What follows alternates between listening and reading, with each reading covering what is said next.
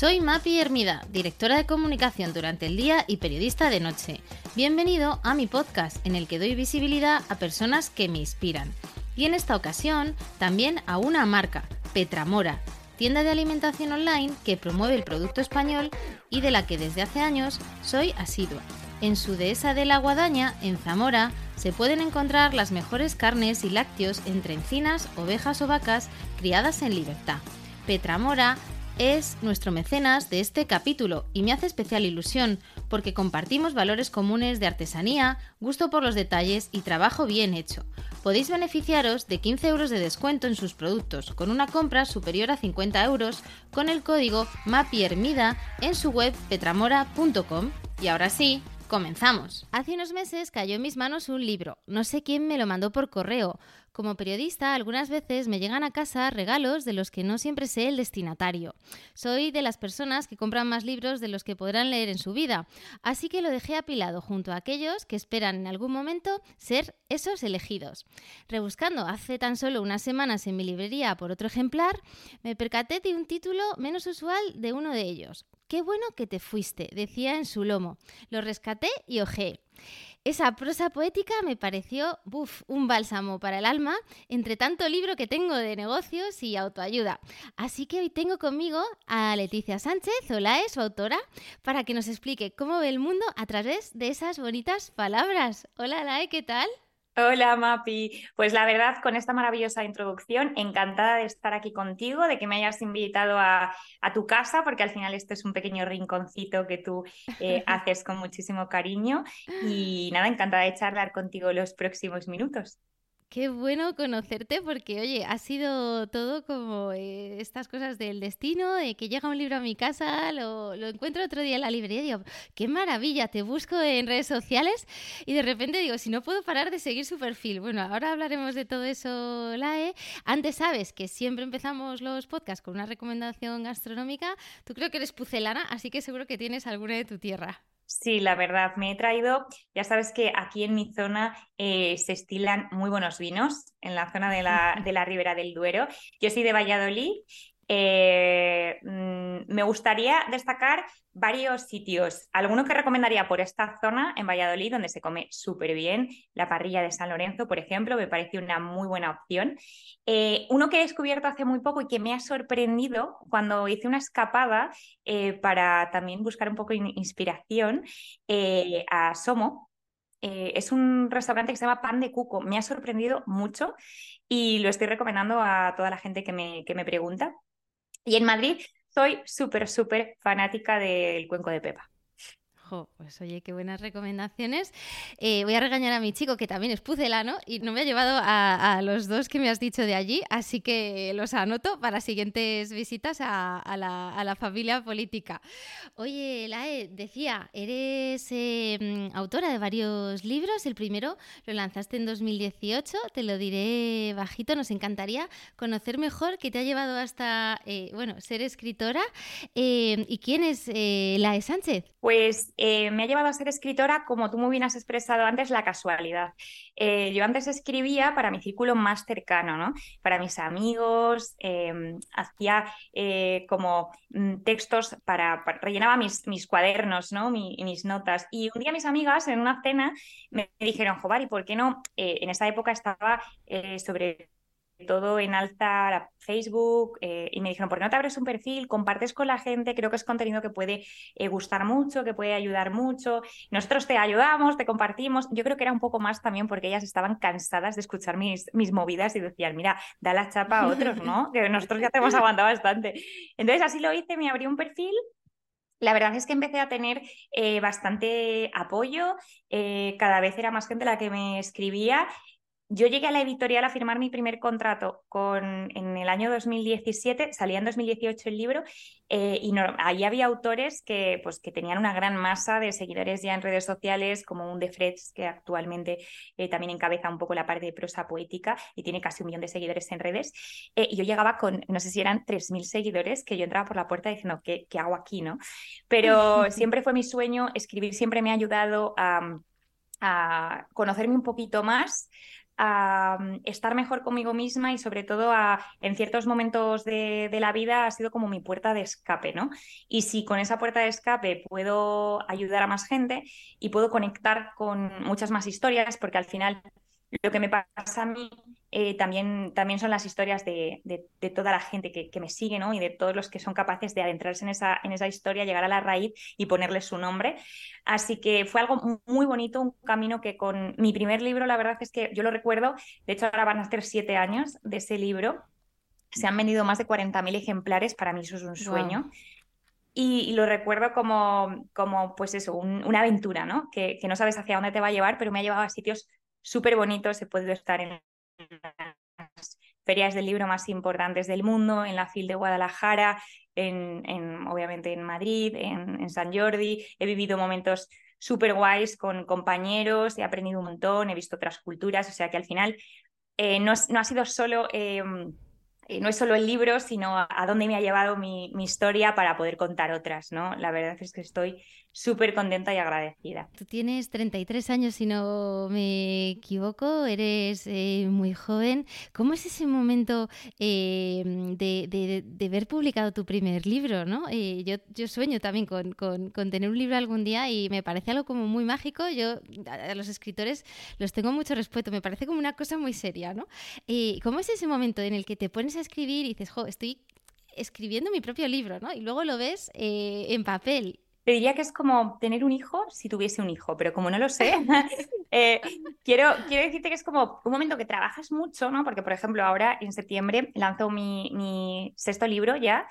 Eh, he trabajado muchísimo en este libro, siento que ha sido un proceso eh, de meses, meses y meses, y el momento en el que, en el que estás trabajando en el lanzamiento es como vamos a decir, como súper efímero, ¿no? O sea, yo ahora mismo estoy trabajando muchísimo, va a llegar ese día, se va a lanzar el libro y se te hace como corto. O sea, es como, no lo sé, pero luego es verdad que ver eh, toda la gente que te escribe con los pedidos, porque ahora cada vez más la gente pues se compra el ebook o el audiolibro, eh, toda la gente que te escribe por redes, toda la gente que cuando pasas por alguna librería, yo es verdad que como mi madre es mi, mi mayor fan, siempre que voy con ella y pasamos por alguna casa del libro o librería, entra y coge todos mis libros y los pone delante. ¿sabes? O sea, ella es de ponerlo delante como que el que entra ya directamente me va a comprar a mí, aunque sea novela negra, estoy ahí yo porque mi madre ha decidido ponerme en la entrada. Pero es súper emocionante poderte poderte acercar, por así decirlo, a la gente, porque es verdad que en el momento en el que sale tu libro es como que estás en, en todas partes, ¿no? Te ves eh, en la casa del libro, te ves en el corte inglés, te ves en, en Amazon, eh, la gente te escribe, o sea, es un proceso súper, súper guay, pero a mí me parece igual de bonito el recibir ahora mismo una reseña positiva o alguien que me escriba con una foto de mi primer libro. O sea, eso me parece de verdad maravilloso porque quiere decir que que has evolucionado, porque al final si tú lees mi primer libro y lees eh, Qué bueno que te fuiste, ¿no? Que es como la segunda parte de ese primer libro, eh, hay una evolución eh, no solo en la historia, sino también en la profundidad de las emociones y en la autora, ¿no? Porque al final lo que tú dices, son 33 años, el tiempo, tristemente, pues también va pasando por mí, voy somatizando ciertas cosas de manera diferente, quizás templando ciertas emociones que antes eran emociones un poco más rebeldes, ¿no? O que gritaban mucho en ese primer libro, y creo que esa evolución también la gente que también va creciendo conmigo, ¿no? Y que me ha acompañado durante todos estos años, pues también la, la ve en mis letras y me parece súper, súper guay. Tú Lae, hablabas eh, de que es una forma de, de, expresarte y en muchos casos de entenderte a ti misma, ¿no? De contarte tu, tu historia, la, la, escritura. ¿Qué significa para ti? ¿Cómo definirías ¿no? el, el arte de escribir? Para mí, es eh, una manera más de, de, expresarme, como puede uh -huh. ser la pintura, como puede ser eh, una persona que, que, toca el piano, o sea, es como mi, mi, manera de, vamos a decirlo así, como de desfogarme, ¿no? Eh, me gusta mucho lo que se crea después de, tanto en mí, porque llego a, eh, repreguntarme muchas cosas, a profundizar muchas. Hoy, ayer publicaba un texto en el que hablaba de, de, que muchas veces nos llaman personas muy intensas, ¿no? Porque estamos constantemente preguntándonos cosas, eh, no tenemos miedo tampoco a, entrar dentro de nosotros, de nuestros recuerdos, de lo que nos ha hecho súper felices, de los que nos ha hecho mucho daño. Eso es muy bueno, pero también en picos bajos, pues puede ser eh, un poco, ¿no? Mm, un poco doloroso, ¿no? Dañino, pero es verdad que forma parte de la esencia de, lo que yo soy, de quién soy, eso me ayuda también a, a expresarme de la manera que me expreso. Y al final, para mí la, escritura es como esa puerta que siempre abro cuando eh, no me entra el aire por la ventana, ¿no? Y necesito como ser un poquito más libre. Entonces, eh, eh, yo es algo que creo que siempre me va a acompañar, aunque deje de publicar, porque es algo que siempre hago, ¿no? Yo voy en el tren y, tengo un, un, boli, un papel y me pongo a escribir sobre, mm, todavía no he escrito una novela, me encantaría, sería un proyecto futuro que me encantaría, pero creo que para eso tengo que tener pues un poquito más de calma en mi vida, quizás un poquito más de tiempo y tener como eh, más paciencia, ¿no? Estoy trabajando en, esa, en esa parte. En la prosa me siento muy cómoda, de hecho son seis libros ya, pero sí que me gustaría dar el salto a la, a la novela. Por eso creo que la escritura va a ser algo con lo que me muera. Eres licenciada en periodismo. Em, e, entiendo, no sé si has sido eh, ratón de biblioteca, como los que solíamos, yo también soy licenciada en periodismo y solíamos coger la carrera un poco porque en el fondo pensábamos que íbamos a escribir mucho siendo periodistas. Y no sé cómo te nutres, eh, de dónde te viene ¿no? esa variedad de léxico y esa riqueza de léxico que tienes. Pues em, tú lo has dicho, yo creo que las personas que estudiamos eh, periodismo, bueno, algo relacionado con comunicaciones, porque amamos también la, la comunicación. Para mí la comunicación mueve el mundo, ¿no? Em, el poder comunicarnos eh, sin hablar, hablando, con gestos, em, con, las personas, para mí es lo que mueve eh, con, las personas, con los animales. O sea, el poder comunicarnos entre nosotros, para mí, es lo que hace lo, lo, que tiene la magia del mundo. Siempre he querido dedicarme a algo relacionado con el mundo de la comunicación. Me parece además que es, que es un arte Em, y lo vemos constantemente, pues eh, cuando, eh, por eso se hacen estrategias ¿no? de comunicación, buenas o malas, o sea, lo vemos todos los días en, en los telediarios. Eh, yo estudié periodismo, pero es verdad que a mitad de carrera siempre yo sabía que quería dedicarme un poco a la comunicación corporativa, me gustaba mucho esa parte. Leía mucho, escribía también mucho, pero aprendí, la mayor lección que me dieron es escucha mucho.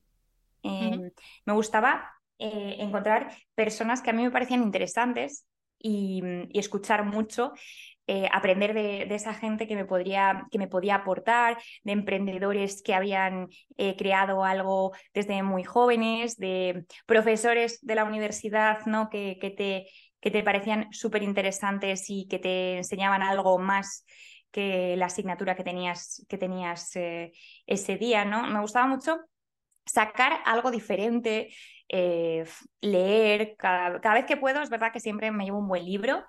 Eh, a veces me da rabia porque, porque a veces como no tengo mucho tiempo, no lo, no lo acabo, pero siempre trato de disfrutar. En vacaciones, por ejemplo, es mi momento de máximo disfrute, ¿no? Un libro, eh, un poquito de playa y, desconexión total.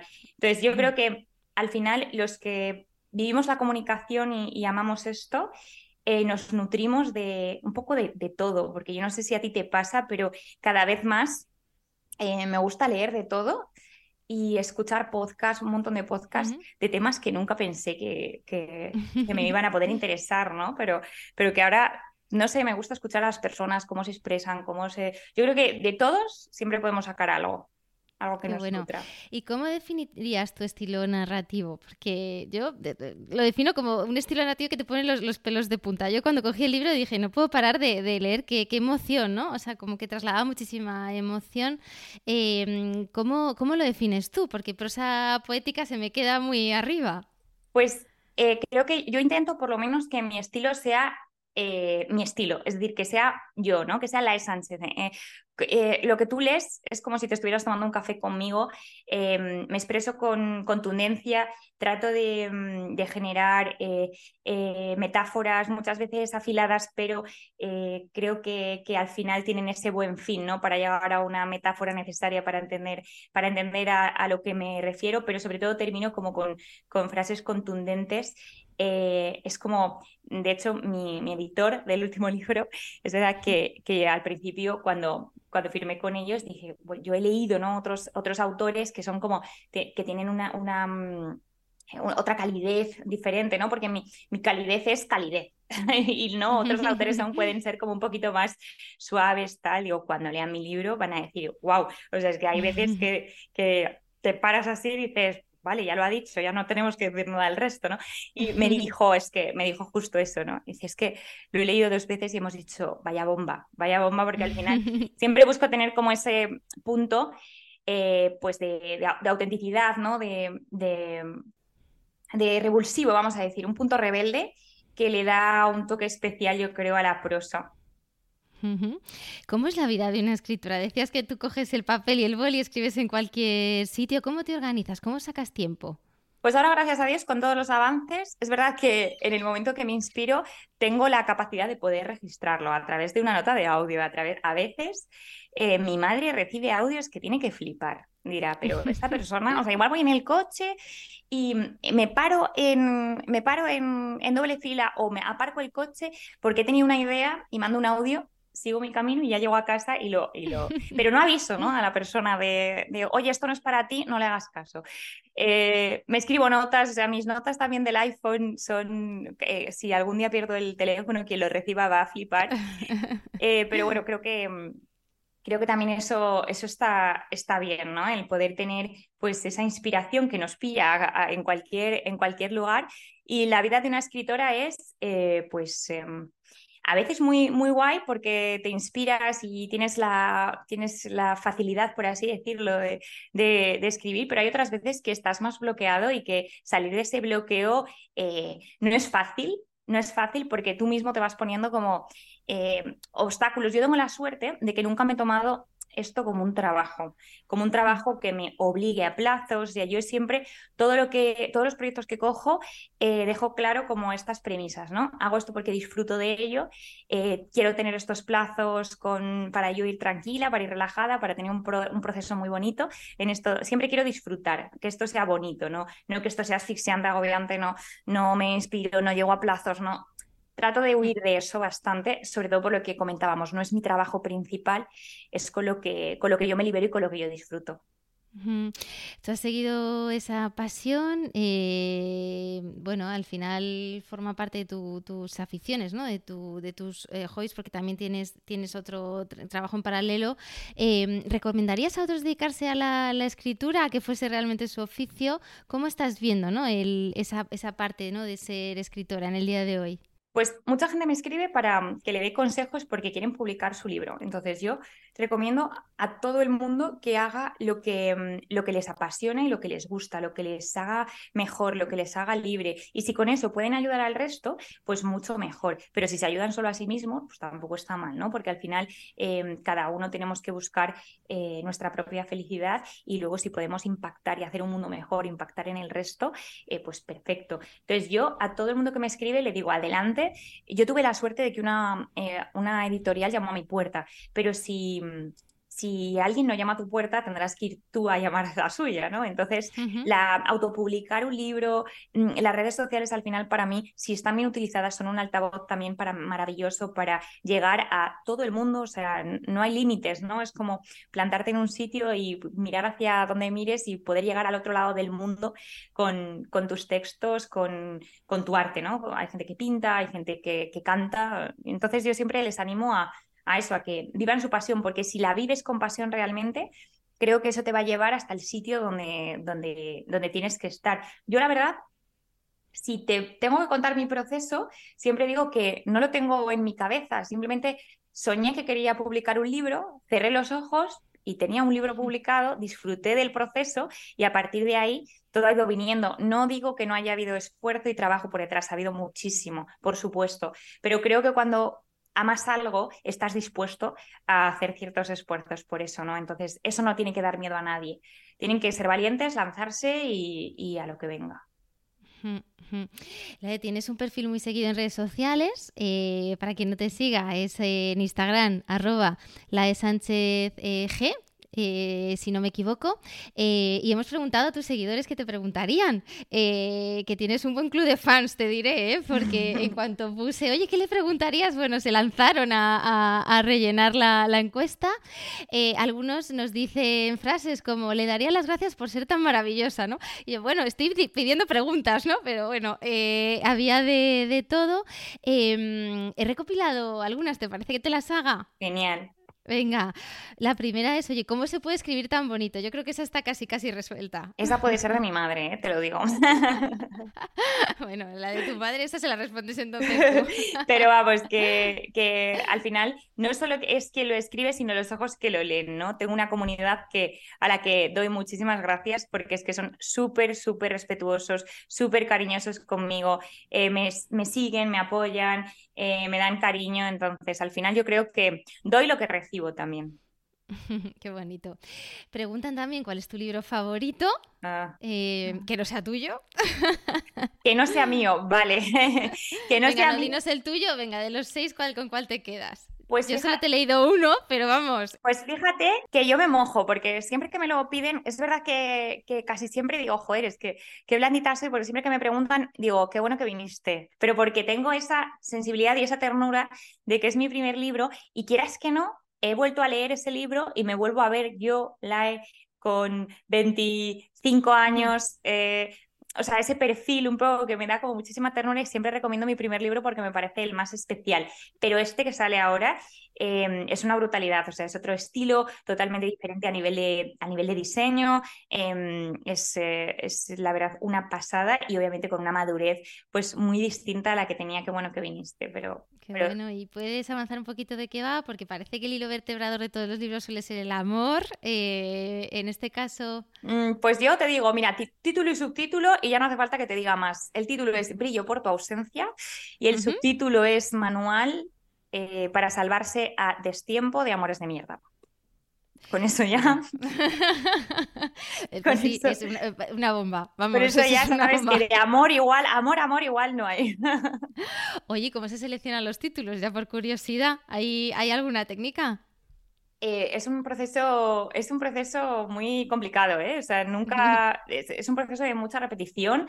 Eh, yo siempre hago como muchos brainstorming porque cambio, cambio bastante. De hecho, eh, uno de mis libros, Te voy a doler siempre, creo, siempre lo, digo que cambié el título un minuto antes de entregarlo. O sea, tenía otro título para este libro. Em, recuerdo además el título que no le tengo publicado, o sea, me lo pueden, pero es bueno, cuando estoy a punto de olvidarte se llamaba. Y un minuto antes cambié el título en plan, no tiene que llamarse así, o sea, quiero decir que es un proceso tan impulsivo como, como este sí que es verdad que lo tenía bastante más, bastante más ya trabajado.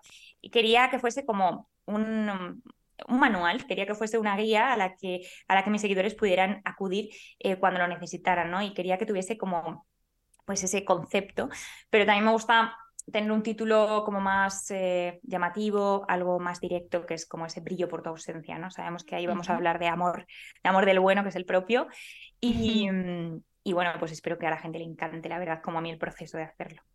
Oye, y de otros que autores que nos recomiendes, eh, que digas, oye, este libro sí o sí os tenéis que leer. Pues en, en poesía, a mí me gusta mucho leer a Elvira Sastre. Eh, Baluarte de Elvira Sastre me, me gustó mucho. Em, también me, me, llegó bastante, eh, firmé, firmé, con él en, en, un San Jordi hace años y, me gustó mucho Patria de Aramburu. Eh, el estilo de Aramburu me gusta.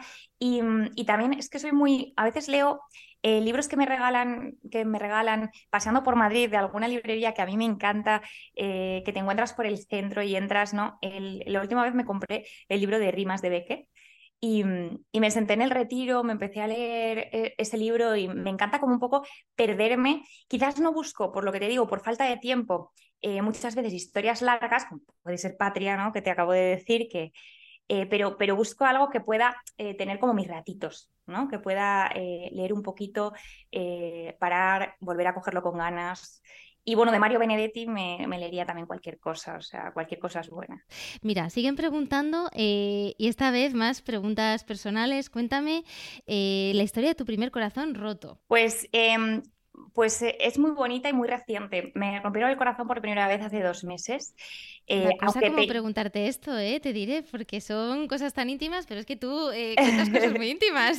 bueno, no pasa nada, o sea, a mí me gusta, es, yo lo digo en, lo dije en una publicación y creo que en mi, en mi libro, antes de entregarlo también, pues hace dos meses eh, falleció mi abuelo, para mí era una persona súper importante y en ese momento sentí realmente lo que era despedirme de, de, una persona a la que quería tanto, poder despedirme y tener la suerte de hacerlo, ¿eh?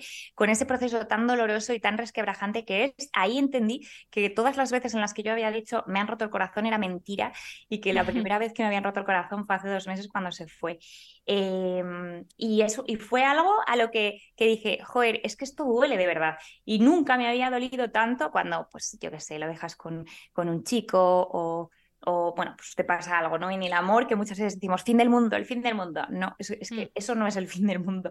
El fin del mundo es cuando te tienes que enfrentar a, a, un proceso como, como este, que es decir adiós a alguien del que no te querrás despedir nunca, ¿no? Eso ese es el verdadero para mí y lo he aprendido con, con, pues, con algo súper doloroso, pero bueno, la vida.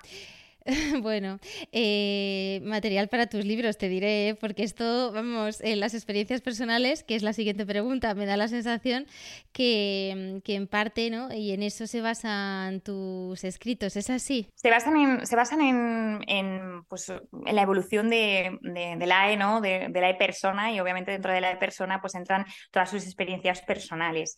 Em, como, como siempre tenemos como esa tendencia a pensar, todo lo que escribe le ha pasado, ¿no? Y es verdad que hay veces pues que guardas una parte de tu intimidad, pero es verdad que es inherente al escritor el somatizar ciertas emociones y transmitirlas, aunque puedas eh, inventarte, por así decirlo, un personaje, ¿no? Al que le das esa forma que tú has vivido. Pero en mi caso es verdad que es que tampoco puedo negar que soy yo en estado puro en cada, en cada libro.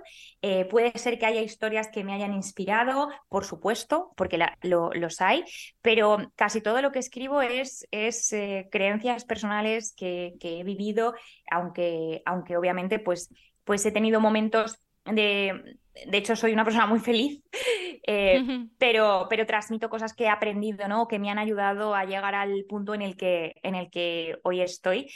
Y es lo que te digo, lo que más me gusta es la evolución de, de leer a esta Life Sánchez de hace siete años y plantarte frente al último libro que sale ahora y, y leer a la misma autora, pero vas a ver una evolución que, que, yo la veo y digo, y digo, wow, entiendo que los lectores también, también hacen ese viaje ¿no? conmigo.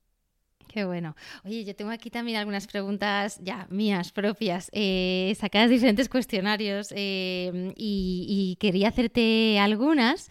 Eh, Sabes que está el cuestionario PROS, luego hay otro señor que se llamaron que también tiene un cuestionario de, cómo enamorarse de la gente que le deberías preguntar. Bueno, yo he hecho un mix, tengo aquí algunas de ellas y te las voy lanzando, ¿te parece? Sin pensarlas mucho, yo te las voy lanzando. Venga, si tuvieras que elegir a cualquier persona del mundo, ¿a quién invitarías a cenar? Pues mira, ahora mismo em, haría un esfuerzo de bolsillo y me llevaría a cenar a toda la selección de fútbol femenino de España. Fantástico. Además, bueno, nos encantó tu, post eh, sobre, sobre ellas en apoyo.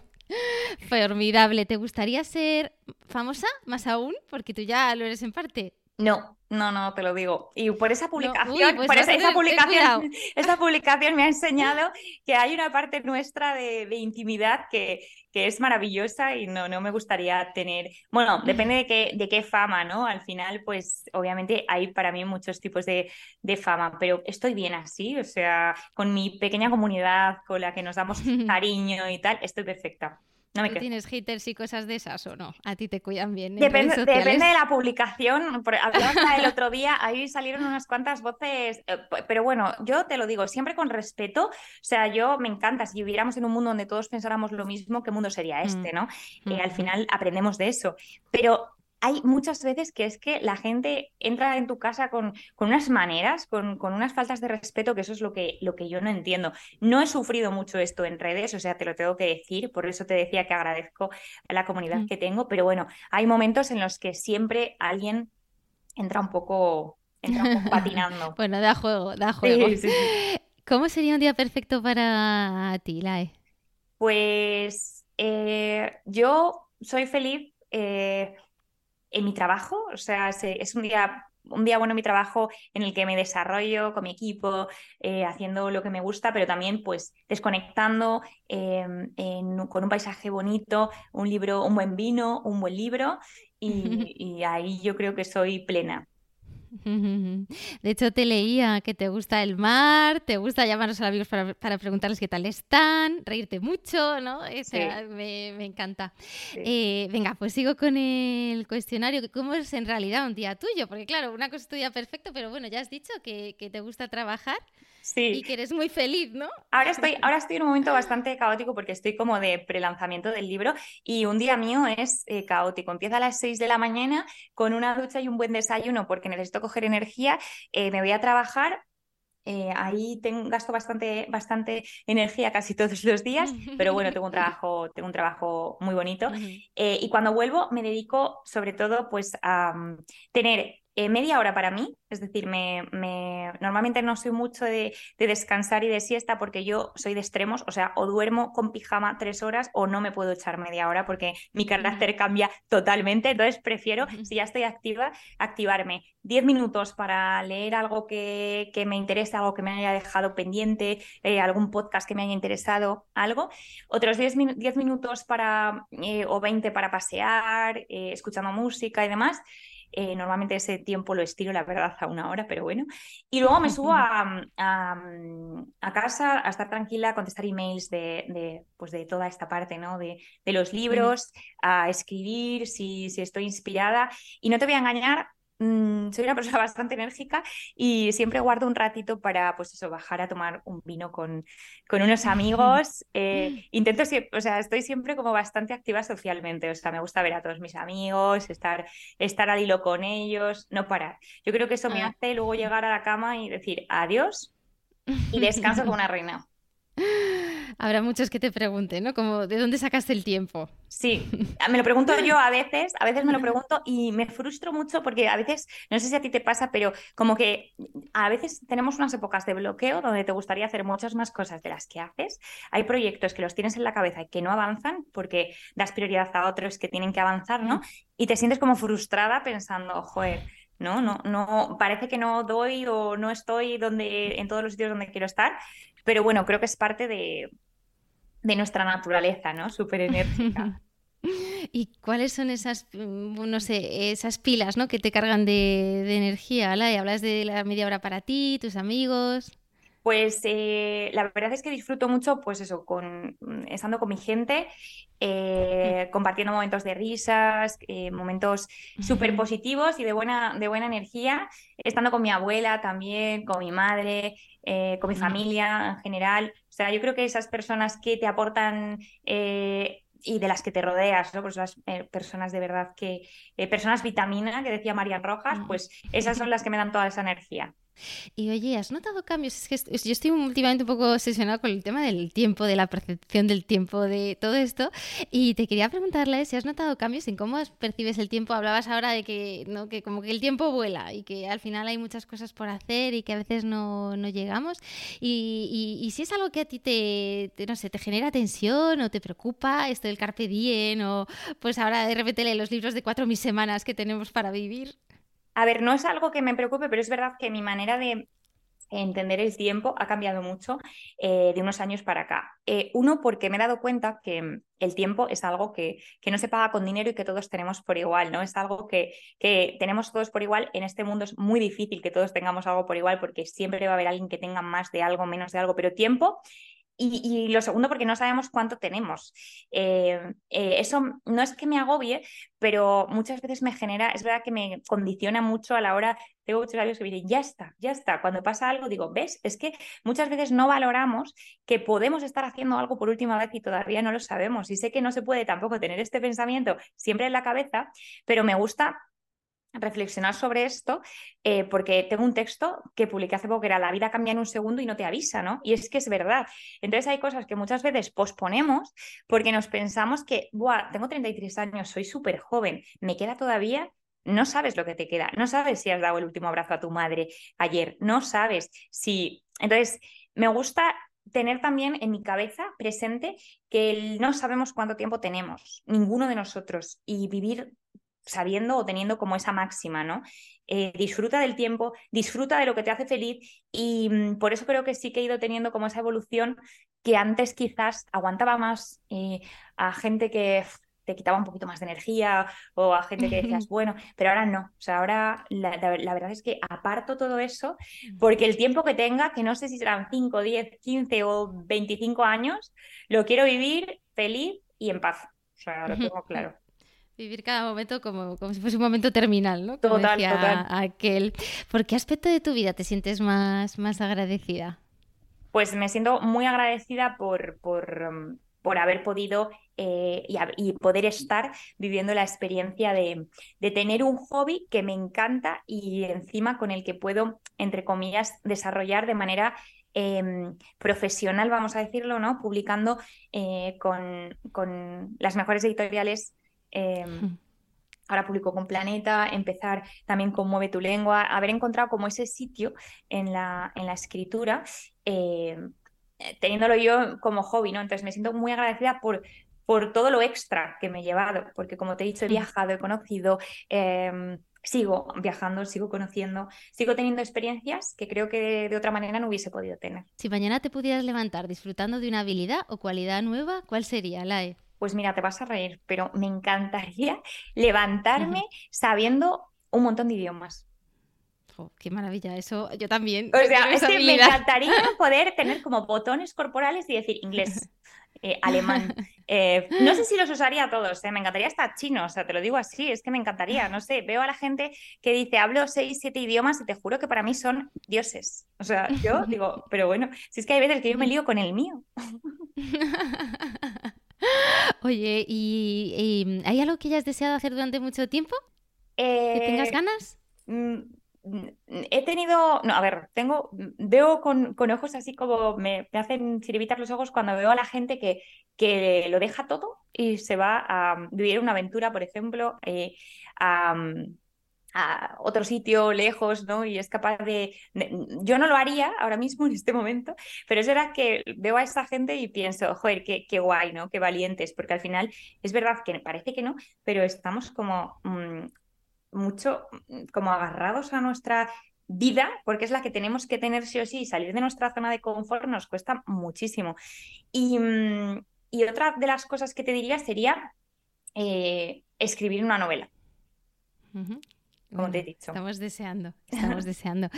Em, ¿Cuál es el mayor logro que dirías que has conseguido?